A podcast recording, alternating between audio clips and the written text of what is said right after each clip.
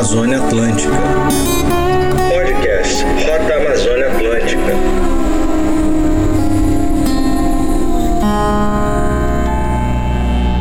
Meu nome é Joelma Rodrigues, eu trabalho já há muitos anos com vendas a minha formação mesmo é geógrafa, mas eu sempre tenho um pé ali na área ambiental, até porque sou casada com um agrônomo que trabalha com essa questão, com ele professor hoje, ambientalista. E junto com ele eu fui também me encantando com a natureza, principalmente com a preservação da natureza. Eu sou a Dani Filgueiras, sou jornalista e atualmente trabalho prioritariamente com turismo, jornalismo e turismo. Meu nome é Ruth Souza, sou guia de turismo na região de Belém, no Brasil, tanto o nacional quanto o internacional. Eu trabalhei em empresas até metade de 2019, quando eu vi a necessidade de parar e fazer meu próprio negócio. E dentro desse próprio negócio, eu já tinha, dentro da minha família, uma empresa não oficializada de artesãos. E a convite da amiga Hortência, eu ia fazer uma loja física dentro do município e chegou a pandemia. E ela disse: Não é o momento, por que você não faz uma loja virtual? Já que eu já tinha CNPJ e começa a divulgar os produtos que você tem em mãos. E aí surgiu a IP que ela trabalha na área ambiental. O carro-chefe é trabalhar com a proteção do planeta através do reuso, qualquer tipo de reuso, desde o vidro, do plástico, do tecido, tudo aquilo que vai agredir o meio ambiente, as nossas artesãs, elas transformam. Eu acho que a maior importância da rota é a gente perceber que existe um produto turístico que envolve municípios que de repente você não está tão acostumado a ver dentro da rotina turística do estado do Pará. As artesãs, elas são um grupo de mulheres, existe também os meninos, mas as mulheres são maiorias. Eu tenho duas irmãs que trabalham com as mãos, no caso a Val Souza, que é a artesã que trabalha com reuso das garrafas. Ela tem a formação também em tecnóloga em saneamento ambiental e na faculdade, quando ela fez, ela sentiu um impacto muito grande de quanto o planeta é agredido com os nossos derivados, né, do nosso lixo. E ela disse, e ela descobriu ali que o lixo, ele pode ser transformado para uma coisa bem melhor e ser reutilizado. Ela foi, conversou com os professores e ela concluiu a faculdade, o TCC dela falando do reuso das garrafas. E ela já tinha já um pé lá no artesanato e ela só fez aperfeiçoar, aperfeiçoar e hoje surgiu. Ela é bem conhecida neste sentido, nestas questões.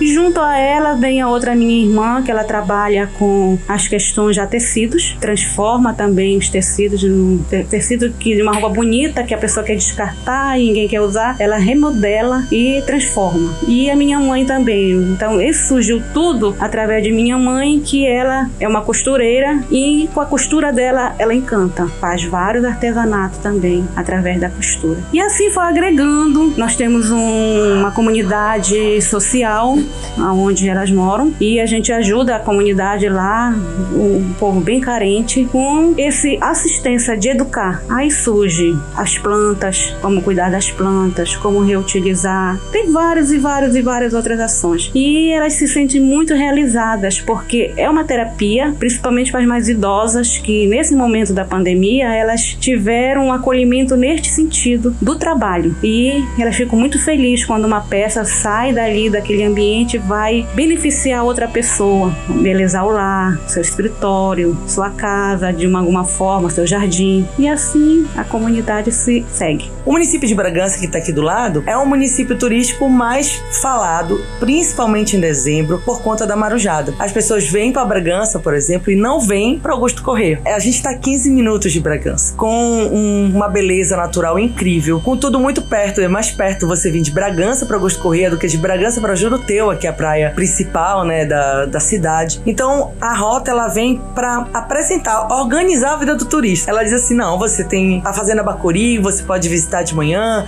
você pode ir para o sítio raiz, que você tem uma rotina, é, pode acompanhar a rotina dos produtores de lá, você pode conhecer a praia do Pirimiri ou fazer o passeio no Pirimiri junto com as pessoas que moram lá. Então eu acho que esse início da rota ela tem muito a ver com isso, dessa organização e também dar uma luz para essa região, que é uma região que não está tão dentro do circuito. Eu comentei há pouco que participamos de uma comunidade. Dentro dessa comunidade tem uma liderança, que é dentro do grupo de amigos e familiares. E dentro desse nós temos o nosso local de trabalho. A minha irmã, no caso, ela tem um ateliê dela mesmo. O ateliê dela fica dentro da casa dela, no espaço, onde ela cria as peças e faz o todo o trabalho dela. E as outras meninas, elas fazem, quando não é que nós chamamos lá, o barracão do, do é SEGAS o nome da instituição, é Grupo de Apoio Social. Quando elas não estão, quando é uma encomenda muito grande, elas se reúnem lá, o grupo vai tudo pro SEGAS, pro salão de lá. Quando não, cada um faz na sua casa mesmo. No caso de minha mãe, ela faz na casa dela,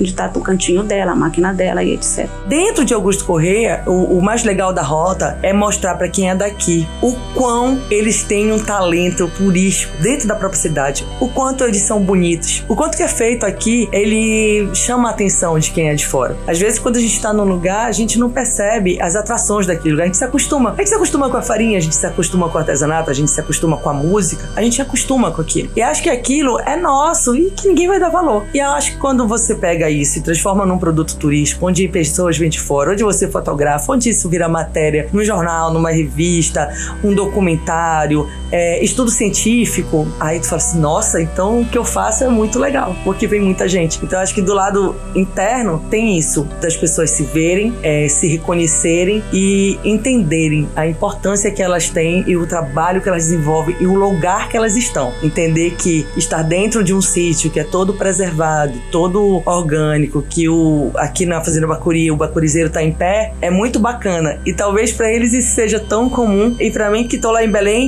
em Belém não tem bacurizeiro, então eu aqui vejo centenas de bacurizeiros e vejo abelha e vejo cogumelo que agora tá na caça ao cogumelo na, aqui na Fazenda Bacuri. Então, vou vendo essas outras coisas que não estão na minha rotina. E isso é muito legal. Esse convite que eu tive há dois meses, praticamente, eu tô novinha, eu sou a caçula do, do projeto, que já vem desde 2013 se firmando aqui na região, com muita luta com a Hortência. Ela me fez o convite para fazer a loja virtual e em seguida ela me convidou para participar da rota turística Amazônia Atlântica, né? Neste momento que quando eu aceitei o convite, que eu comecei a participar e ver a importância e a grandiosidade que isso nos traz para o nosso, nosso município, para o nosso estado, para o país, é muito grande. Eu, a Ipeporã bebê fazendo parte de uma grandeza que nem nós aqui da região ainda despertamos para ela, mas eu até falei para a eu, eu vejo já o,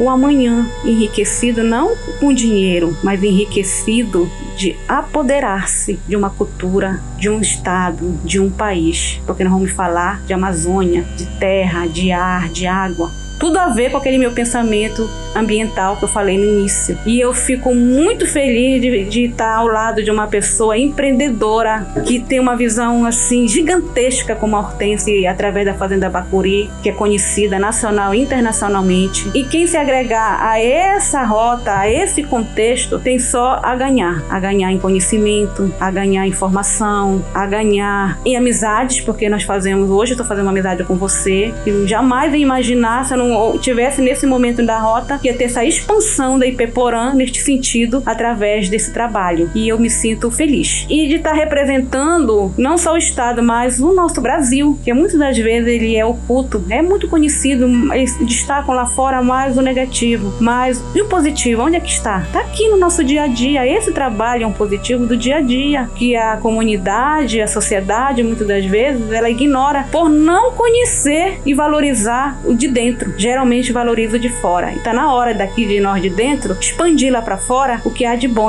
na nossa terra.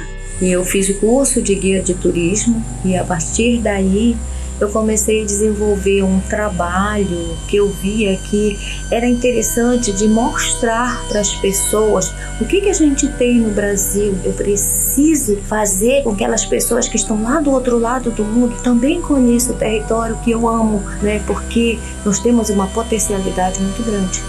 E esse potencial a gente pode transformar em produto. No caso das bonecas, o material carro-chefe, que eu sempre falo assim, são as garrafas de vidros. Na maioria delas, que mais são usadas são as long neck, que são aquelas que mais agridem hoje o meio ambiente. As pessoas vão nas festas, vão nos bares, compram a cerveja, não tem aquela preocupação de deixar num, num cesto de lixo ou então deixar no mesmo local, saem nas rodovias, vão jogando e principalmente as praias são muito contaminadas por esse produto. Então, a maioria dos trabalhos da artesã Val é em cima das long neck. E não deixa também de trabalhar com as garrafas de vinho de vários tamanhos, desde 2 até 5 litros. No caso de 2 litros, a, a nossa linha carro-chefe IP Porã, é dessa garrafa. E é de 3 litros a linha Mara Rosa, que é a mais bujuda. E elas são confeccionadas com este vidro e a cabeça delas são feitas do rolão do desodorante. Aquele desodorante também que é o plástico, que vai mais de 100 mil anos para dissolver na natureza. Essa bolinha, ela é reutilizada, a cabeça do artesanato da boneca. No caso da IP Porã, as bonecas maiores e a Mara Rosa são aquelas bolas de Natal antigas que as pessoas iam descartar também, ou então é até umas que são até de vidro que pode ferir, que elas são um vidro bem sensíveis, elas vão para essas bonecas.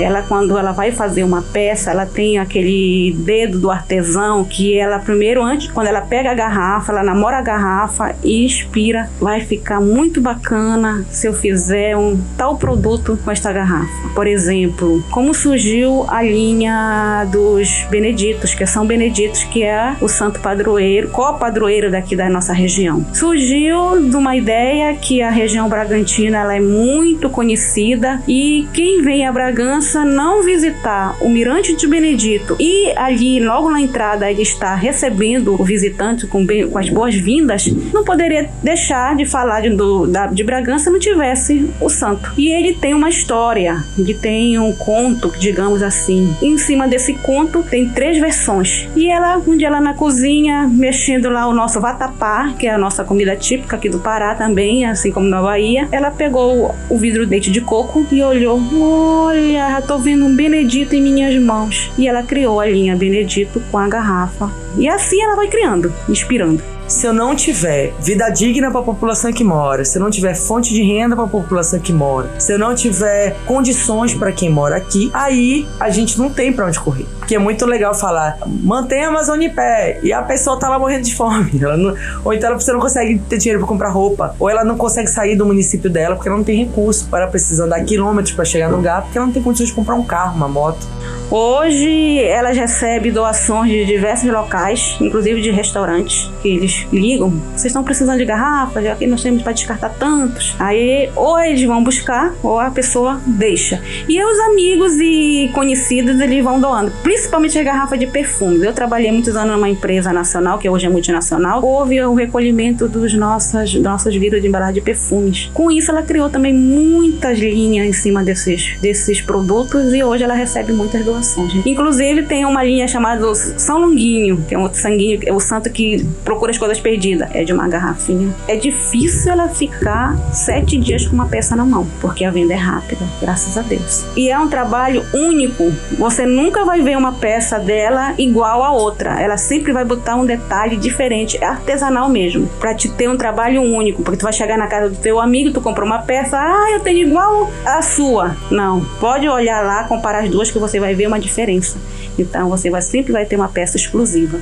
E fomentando o turismo, a gente vai ter muito alcance, a gente vai ter assim muita gente feliz, muita gente com qualidade de vida. E é o que a gente está fazendo, turisticamente, ajudando essas pessoas a desenvolverem o seu produto, dar sustento para sua família e outras famílias que possam agregar a esse produto. Quando você vê um trabalho desse diferenciado que elas fazem e, e se vê que aquele trabalho contribuiu de uma certa forma para embelezar aquele ambiente e principalmente defender o nosso planeta, é uma coisa assim incrível. Fora de série. E eu só tenho a acrescentar que quem adquirir um trabalho desse do Ipeporã, tanto das garrafas quanto outros trabalhos que elas estão fazendo, é um trabalho que vai ter um amor sublime por trás, uma dedicação absurda e uma solidariedade, porque uma parte é pro social, os que menos têm, os que ainda buscam uma resposta de vida, é o trabalho da Val e o trabalho do Cegas, porque a Ipeporã surgiu pela ideia do trabalho do Cegas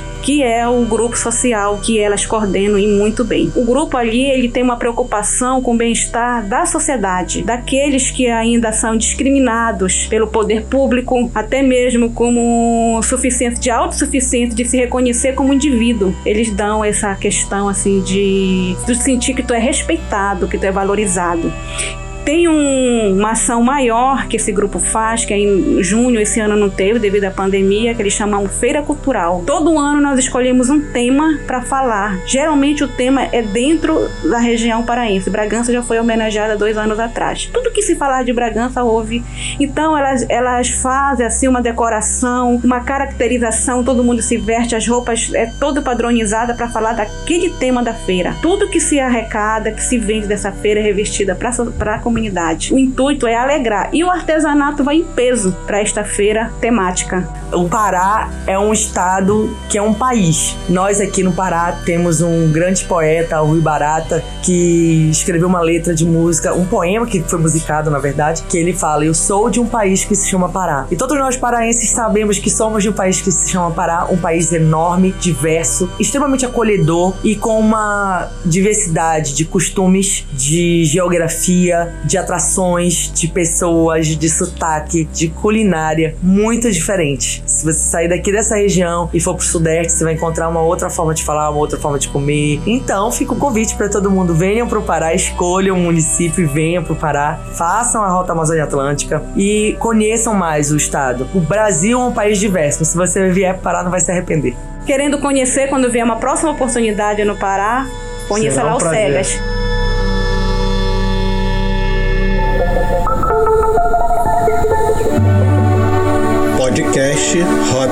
Amazônia Atlântica.